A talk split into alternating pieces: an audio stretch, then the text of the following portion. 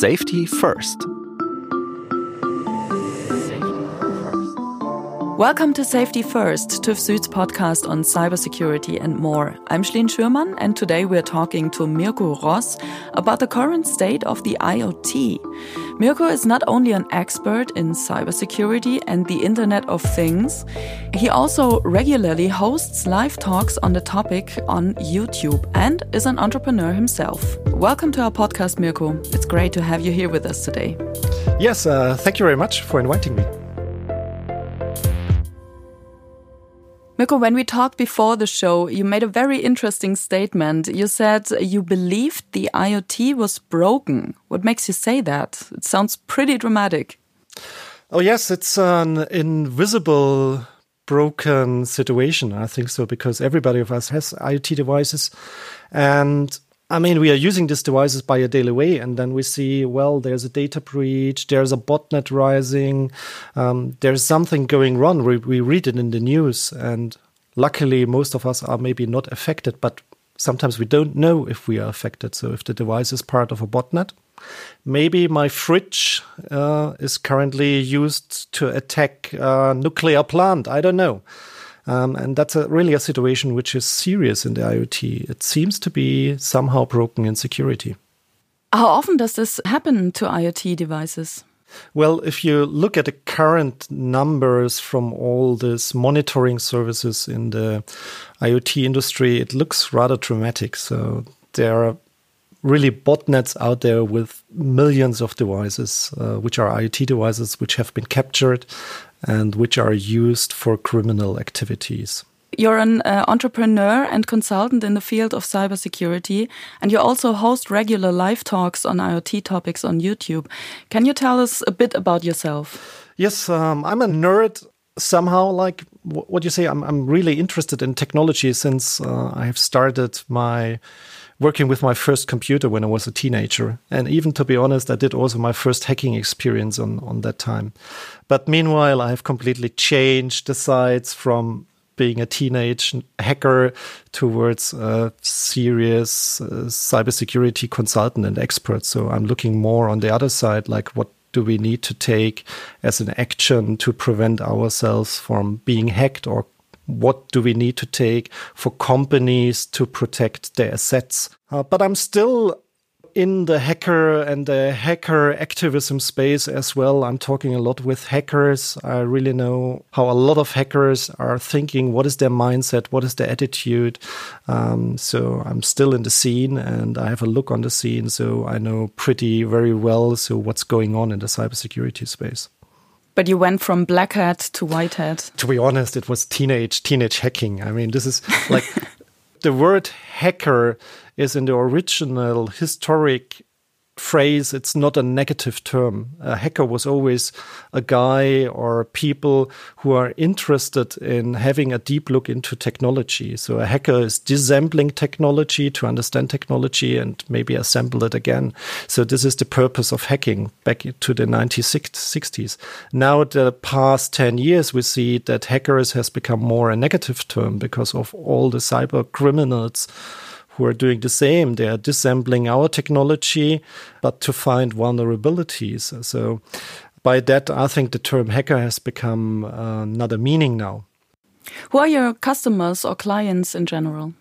Well, we have different sets of course of customers so one customers are for example on on field of smart cities and smart buildings because we see there's strong movement of that things are becoming smart so things are becoming connected buildings are becoming connected spaces um, another part of customers are for example industrial customers who are in industry 4.0 so they're connecting their shop floor and then we have customers as well in the energy space because energy has become also heavily connected by smart grids. And what topics are you interested most at present?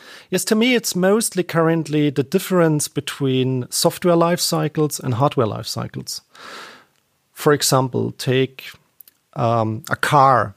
Normally, you have a car, maybe the, the hardware life cycle of a car is, let's say, 15 years, or we have, we have fans who are driving much cars which are much older out there. But take software, take your iPhone. Um, what is the software life cycle of an iPhone or smartphone? It's maybe five years. Maximum one year? Yes, for the yeah. Some sometimes it's one year, two years, but let's say maximum five years. So there's a difference mm -hmm. between the software life cycle and the hardware life cycle. And now the big question is how do we maintain this in, in future? Because if the software life cycle is outdated, uh, it, the hardware will become vulnerable very extreme mm-hmm. situation, for example, on a smart building where the life cycle of the building is maybe 40 years. So, how do we keep all the smart things uh, really safe and secure during the life cycle of a building? So, if we come back uh, to your sentence, the IoT is broken and all the attacks uh, on the IoT, what are the most common attacks on the IoT? I mean, what we see is a lot of automated attacks, and that's just rather clear because the IoT is a mass device situation. So normally you're a vendor, and if you take video cameras, connected video cameras, for example, this kind of items are shipped in hundred thousands or maybe a million items of, of products. So normally what we see is that the attacks on these items are rolled out on an automated way. So, what do the attackers? What is the strategy of the attacker there? Of course, they also are normally lazy guys. They don't want to hack a set really by using the keyboards. They're just running scripts. Um, they are scanning the networks. Oh, is there an IoT device? Then they will just try rather simply to test different ports or APIs to check is there anything available. And then they try passwords. Is there a a factory setting password available, like admin, like admin, admin yeah, yeah, all that stuff. So, and unfortunately, they are rather successful by that strategy. Can you give us uh, some concrete examples? Uh, if we look past, uh, it was 2016 was really the the example which was shaking the industry, and this example was the Mirai botnet. So the idea of the Mirai botnet was um, that a few guys uh, had the idea to build up a so-called DDoS for rent weapon, which is a, a criminal service uh, in the darknet where you can just rent a fleet of IoT devices to um, execute attacks on certain servers. And the idea is to tear down the server and by that the service by just stressing the system exactly and and this is yeah. a way of ransom the operators of the server. In this case, they were just targeting so-called Minecraft server, which are gaming server. And the gaming community is a rather, let's say, critical customer community because if the servers are getting low are not available, the people are changing just the game provider. So they were attacking gaming servers at a, at a first execution. And Mirai was rather successful in terms of the growth rate. So they were focusing on IP cameras, which are connected smart cameras. They were using a combination of almost 60 passwords, standard passwords like admin admin, admin 12345. 1234. Exactly, all this classical stuff. And by that, they had been rather successful and they were getting access on the administration surface of these devices. And then they have the ability to change the software on the device by applying own patches and updates. So this was really a shake in the industry because it was showing that there are a lot of devices out there which are not secure. And it was so powerful what they have built as a botnet that even all the intelligence or the law enforcement globally was watching on this botnet. Obviously, I think they were thinking about that this is a new cyber weapon carried out by one of the suspicious cyber weapon nations or whatever. Mm-hmm. But it hasn't been a cyber weapon. It was just a criminal botnet. And just uh, started by some guys from I don't know. It was Alaska or yeah, exactly. It was even like if you if you look in the press somehow who are the bad guys in hacking? Normally you see, well, it's North Korea or whatever. Uh, no, it was not North Korea. It was even not Russia or China. These were two guys from the US. And this also shows like cybersecurity and hacking is a global challenge. Whatever nation we are looking for, whatever region we are looking for, everybody has to deal with cybersecurity. Uh, and this is really a global challenge to manage that. So, what was the outcome uh, or the actual damage of Mirai? Um, it's funny. I think the original authors of Mirai they did some damage, like successfully they did outtakes of some servers, and uh, even they attacked a server of a very famous or popular cybersecurity editor. So, and that's maybe why they were themselves become rather successful by that attack. But what they did is, um, like in terms of getting themselves protected from law enforcement, they just published the, all the codes of Mirai in the internet because the idea was, oh, if there will be any forensic situation and we are getting arrested and the police will look in our on our computers and they will find the Mirai code, we can say, well, we just downloaded it from the internet. Mm-hmm. And by that, they opened the box of Pandora because they published a blueprint for IoT botnet, which is still a rather popular blueprint, the Mirai botnet.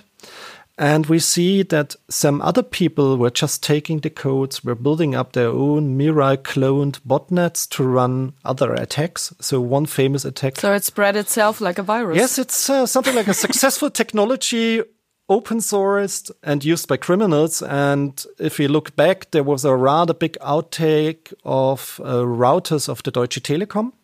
Mm -hmm they were not primarily a target for attack of the telecom. The attacker's desire was to take the routers as an asset uh, to perform other attacks, really on that on, on other target. But they did it wrong simply. And by that, they created that a lot of routers of the telecom and our telecom customers were uh, not available anymore. And this was a big damage for the telecom. What could we learn, or especially what do you learn from such attacks? Well, what we learn is like, as you said, the IoT is somehow broken. I think we have an industry problem yeah. out there with a lot of devices which are not secured. Because Mirai was a rather simple attack. It was just a so called brute force attack where you try to find out is there an administration panel and can you log in with a password combination. So, one result of it is that now some regulation is stepping into force. Like, for example, in the US, we have the California Cybersecurity Bill, where you now is one restriction for IoT vendors that they need to implement a situation where you need to change your passwords on IoT devices. If you take it into operation, you have to change your passwords. And we see, well, like this is rather this is a rather simple thing forcing people to change the password. On the other side, a lot of IoT vendors are even not doing that. And by that, we have still a lot of vulnerable devices out there there.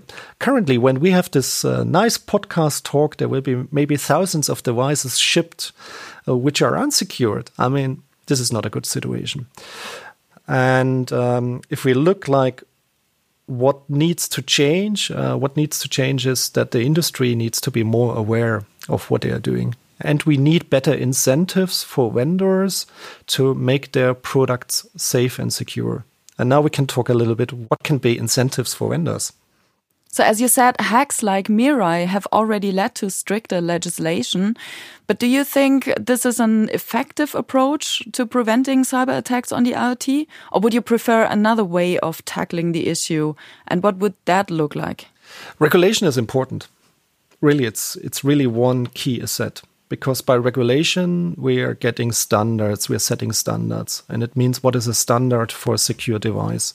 Uh, even it forces vendor to implement some certain procedures what is needed let's say like do we need to make a security audit of our device? Do we need to make a proper documentation? As a vendor are we forced really to make a security assessment of the whole iot stack? This is yet not only the device it's also the cloud service or the app which are included. So i think this is rather important. I know that this is an obstacle for certain players because I mean you you need to take more effort and resources in securing your devices. But on the other hand, I mean this problem of unsecured devices is not only a problem of a single vendor, it's getting a social problem and it's getting an economic problem. So by that regulation is rather important. So it's also a question of transparency. How could this security label look like? It's a good question because it's not an easy question. Normally, I think we have to make a difference between consumer products and, let's say, industrial products. Uh, on the industrial side, it's a lot about supply chain and how security is defined in the supply chain. And one incentive there is, for example, that you are getting a selected supplier for a certain industrial component because you are fulfilling all the security standards which have been defined by the purchasing industrial company. That's one incentive. So you're getting a, a let's say, a, a, more exclusive supplier because you fulfill certain standards. Um, the second one is, I think, like if you look at the consumer products, the decision is still done on the shelf. So I'm a consumer, I stand in front of a shelf of some products. So, how do I decide if I buy this product? Normally, it's a question of the branding, for example, and it's a question of price. Um, if the cheapest product with the lowest security has still an advantage, we are on the wrong track, I believe. So nothing will change. But for example, if we get a security label where um, it's printed on the device, yes, this device will be supplied the next five years with updates and patches, or this device is uh, using, let's say, privacy critical components like cameras, microphones, and cloud services. I mean, if you have this information on a label as a consumer, you can decide more independently of what type of security you are choosing. And you're getting a little bit more aware of the impacts of buying products with low security. So it's a little like a TÜV badge on our car. No, it's not the same. I think it's like an energy label. So on the energy label, you can see clearly is this product, for example, has it a high energy efficiency or has it a low energy uh, balance? And you can do the same for an IT product. A simple indication like, is this product sensitive in terms of privacy and security? High or low? Like if there's a microphone on it or a video camera on it, I think it's a high private sensitive product. And then the question like, how long are updates and patches supplied for that product? And this is, I think, a lot of information where you can do the right pick on the shelf. How reliable can this be? I mean, the next patch of the same device can ruin everything and make it insecure again. Yes, sure. And that's, I think, where it steps in that you need the, the processes in behind as a vendor. Like okay if i do this if i'm a responsible vendor and i want to label my product as a high let's say secure product um, then you need the processes in behind. So you need the audits in behind. You need uh, to be sure that everything in the supply software supply chain is working right um, that there are penetration tests uh, done for this kind of products and stuff like that i mean of course this will lead into better secure products and of course, these products can be on a higher price. But um, would you say, as a consumer, should we show more interest in this topic, or is it just too complex for us to understand? So maybe just leave it. no, we should not resign. Resign is the wrong strategy. Mm -hmm. um, of course, we need a better awareness on, on cybersecurity the burden is not only on, on the industry side, the burden is, of course, as well on the consumer, because we as a consumer can decide what kind of products we are buying. Obviously, for smart products, it's not so easy to have a look in the behind of security because security is not visible normally. So, by that, we need this kind of transparency from the industry. But if everything is coming together, like transparency from the industry, more awareness from the consumer side, we're getting on a level of better security for sure. So thank you, Mirko, for this interview. It was great to have you here. Thanks for inviting me, and it was a good talk. Thank you very much. You can find more episodes of Safety First on our website, tuvsud.com slash podcast. You can also subscribe to Safety First on many audio platforms and with all podcatchers. We're also happy if you leave a review for us. Thanks for listening, and of course, stay well and safe. Safety First is produced by TÜV Süd, editorial support and audio production by Ikone Media.